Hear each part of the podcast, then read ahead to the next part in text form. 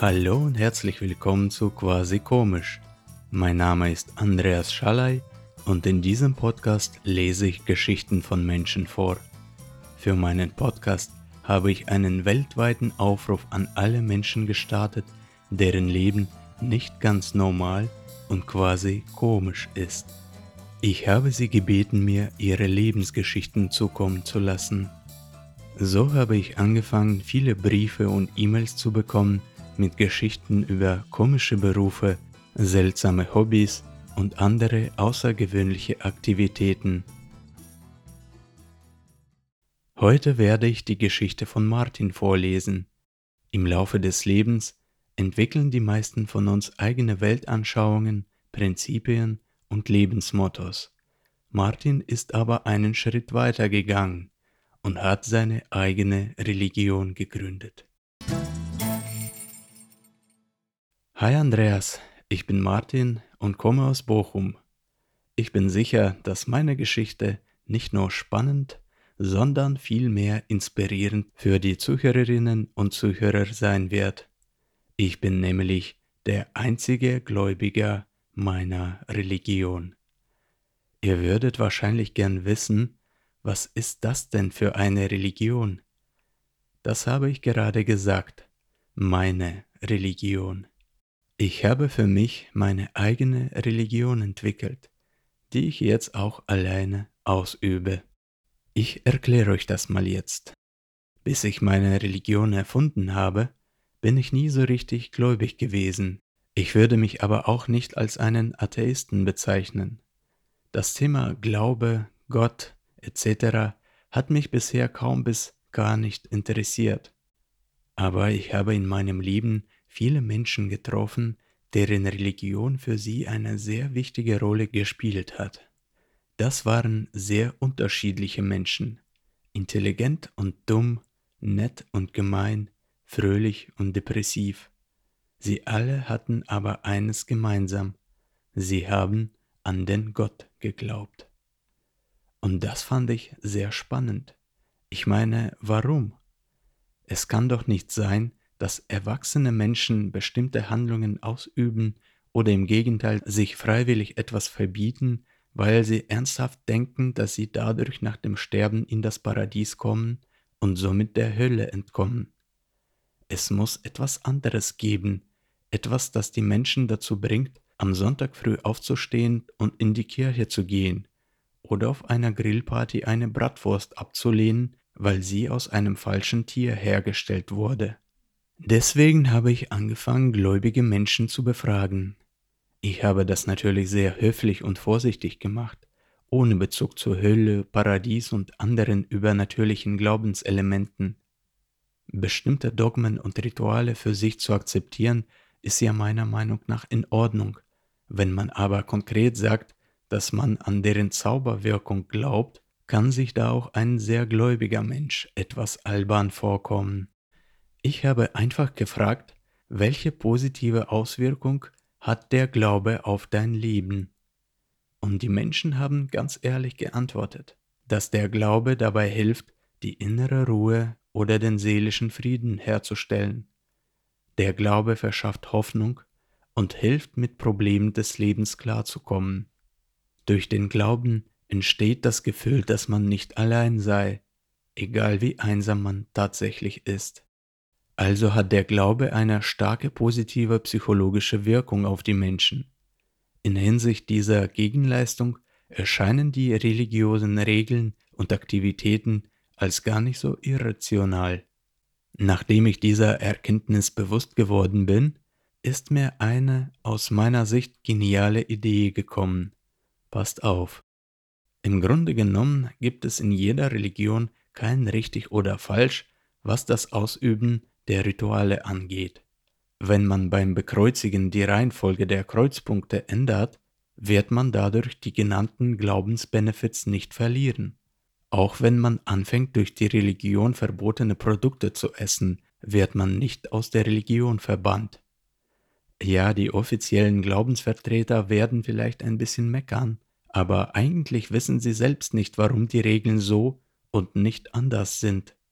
Alle religiöse Gebote werden nicht deswegen befolgt, weil bei Verstoßen sonst Sanktionen drohen oder sie logisch sind, sondern funktionieren nach dem Prinzip, das haben wir immer schon so gemacht. Das bedeutet, dass alle bekannten religiösen Regeln maximal als empfohlen zu betrachten und keinesfalls als zwingend notwendig sind. Also habe ich überlegt, ich könnte doch anfangen zu glauben, um seelischen Frieden und all die positive Gefühle zu bekommen, dabei aber nur die Regeln befolgen, die mir Spaß machen. Ich muss dann nur mich selbst überzeugen, dass mein Glaube von diesen Regeln auf irgendeine Art und Weise abhängt. Und das kriege ich schon hin. An unmögliche Dinge zu glauben, ist an sich kein Problem. Ich glaube ja zum Beispiel, dass VfL Bochum deutscher Meister wird. Und so habe ich praktisch meine eigene Religion entwickelt. Ich glaube an einen Gott, ich nenne ihn sogar so Gott, aber ich habe meine eigenen Bräuche, Gebete und Rituale. Ich habe meine Religion Martintum genannt. So richtig kreativ bin ich leider nun nicht, aber das ist ja auch egal. Das Martintum ist nur für mich. Ich brauche keine weiteren Anhänger und ich habe nichts dagegen, wenn es bald auch Johannestum oder Lisatum entstehen. Feel free. Jetzt zu den Einzelheiten. Fangen wir mit Gebeten an. Im Martintum sind alle Gebete formlos und jederzeit erlaubt. Seit es Gebete gibt, haben die Menschen überlegt, wie man sie denn richtig an Gott kommunizieren sollte. Es gibt festgelegte Wortkombinationen oder bestimmte Anfangs- und Schlusssätze. Einige versuchen es mit bestimmten Zeiträumen. Aber bis heute hat das alles meines Wissens nicht wirklich funktioniert. Die Gebete beruhigen und helfen einen, sich auf richtige Ziele zu konzentrieren. Aber bewirken sie so richtig etwas? Das hat noch keiner geschafft, oder? Deswegen darf ich meine Gebete formlos aussprechen. Ich bete zum Beispiel darum, dass ich bestimmte Sachen am Tag zu erledigen schaffe. Das hilft mir, meine wichtigsten Aufgaben nicht zu vergessen. Oder ich bete um den Sieg vom VfL Bochum. Klar werden sie dadurch nicht besser spielen, aber das stärkt die Hoffnung. Und Hoffnung ist für alle Fußballfans sehr wichtig. Außer den Fans des FC Bayern natürlich. Ähnlich ist es auch mit dem Fasten. Klar mag das auch gesund sein, ab und zu etwas weniger zu essen.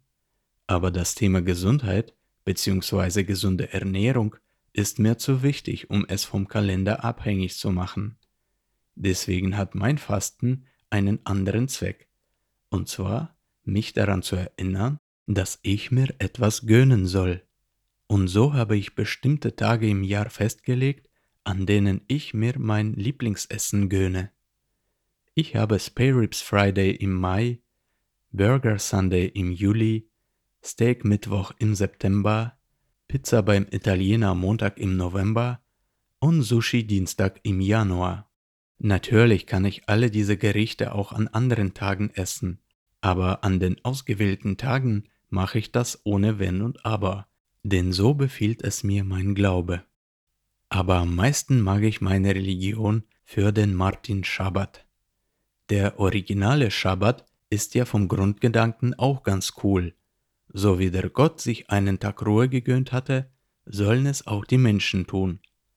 Aber im Original ist der Ruhetag mit viel zu vielen Komplikationen verbunden, da man nicht mal das Essen zubereiten kann. Deshalb habe ich den Schabbat geupdatet und für mich angepasst. Als erstes habe ich Martin Schabbat auf das ganze Wochenende, alle gesetzlichen Feiertage und an den Arbeitsurlaub erweitert. Was die Regeln angeht, bei Martin Schabbat darf man auch nicht arbeiten. Aber bei mir bedeutet arbeiten Aktivitäten ausüben, die anstrengend sind und keinen Spaß machen. Alles andere geht. Das heißt, ich darf am Martin Schabbat grillen, reisen oder Sport treiben. Wenn aber der Schwager fragt, ob ich am Wochenende bei der Reparatur der Garage helfen möge, kann ich immer sagen, sorry, ich würde ja gerne, aber meine Religion erlaubt mir das nicht. Ich kann natürlich am Martin Schabbat einem guten Freund beim Umzug helfen, denn ich habe in meiner Religion auch Ablässe vorgesehen. Wenn ich also gegen meine Traditionen oder Regeln verstoße, zum Beispiel wenn ich es nicht schaffe, Spare Ribs am Spare Ribs Friday zu essen, kann ich das immer wieder gut machen. Die Prozedur ist einfach. Eine Packung Ben Jerry Eis kaufen und genießen. Auch Bekleidungsregeln habe ich mir von den anderen Religionen abgeguckt und für mich angepasst. Und zwar habe ich meine Regeln von den Umgebungstemperatur abhängig gemacht. Wenn die Temperatur im Raum über 27 Grad steigt, muss ich kurze Hosen und T-Shirt tragen. Ab 30 Grad kommt noch der Sandalenpflicht dazu. Als ich zum ersten Mal diese Regeln im Büro angewendet habe, hat mein Chef angefangen zu meckern. Ich habe höflich nachgefragt, ob er jetzt mir meine Religion ausüben verbieten möchte. Darauf hatte er nichts geantwortet, und seitdem ziehe ich es durch. Ihr seht, Religion kann auch nützlich sein und Spaß machen. Und das ist auch der Zweck der Religion. Denn man hat sie ursprünglich entwickelt, um die Welt zu erklären und das Leben einfacher zu machen. Und wenn bestimmte Religionen diesen Zweck nicht mehr erfüllen, sondern das Leben unnötig erschweren, warum können wir dann nicht eine oder sogar mehrere neue Religionen entwickeln?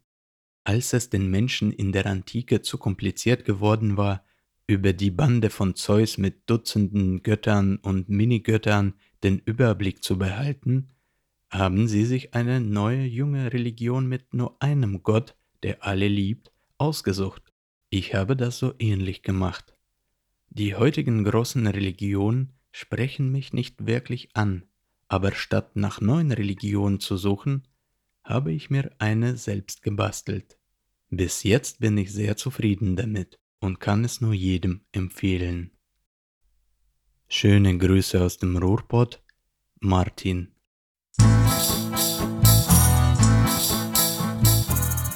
Vielen Dank, Martin. Deine Religion ist ziemlich praktisch, muss ich sagen. Ob der Ansatz jetzt bei allen funktionieren würde und tatsächlich die Seele heilen kann, wie die alten Religionen das angeblich tun, mag ich nicht beurteilen. Aber ich finde es spannend zu erfahren, dass in so einem konservativen Thema wie Religion sich neue Strömungen entwickeln und neue Techniken ausprobiert werden. Liebe Zuhörerinnen und Zuhörer, Vielen Dank fürs Zuhören. Das war der quasi komisch Podcast. Tschüss und bis zum nächsten Mal.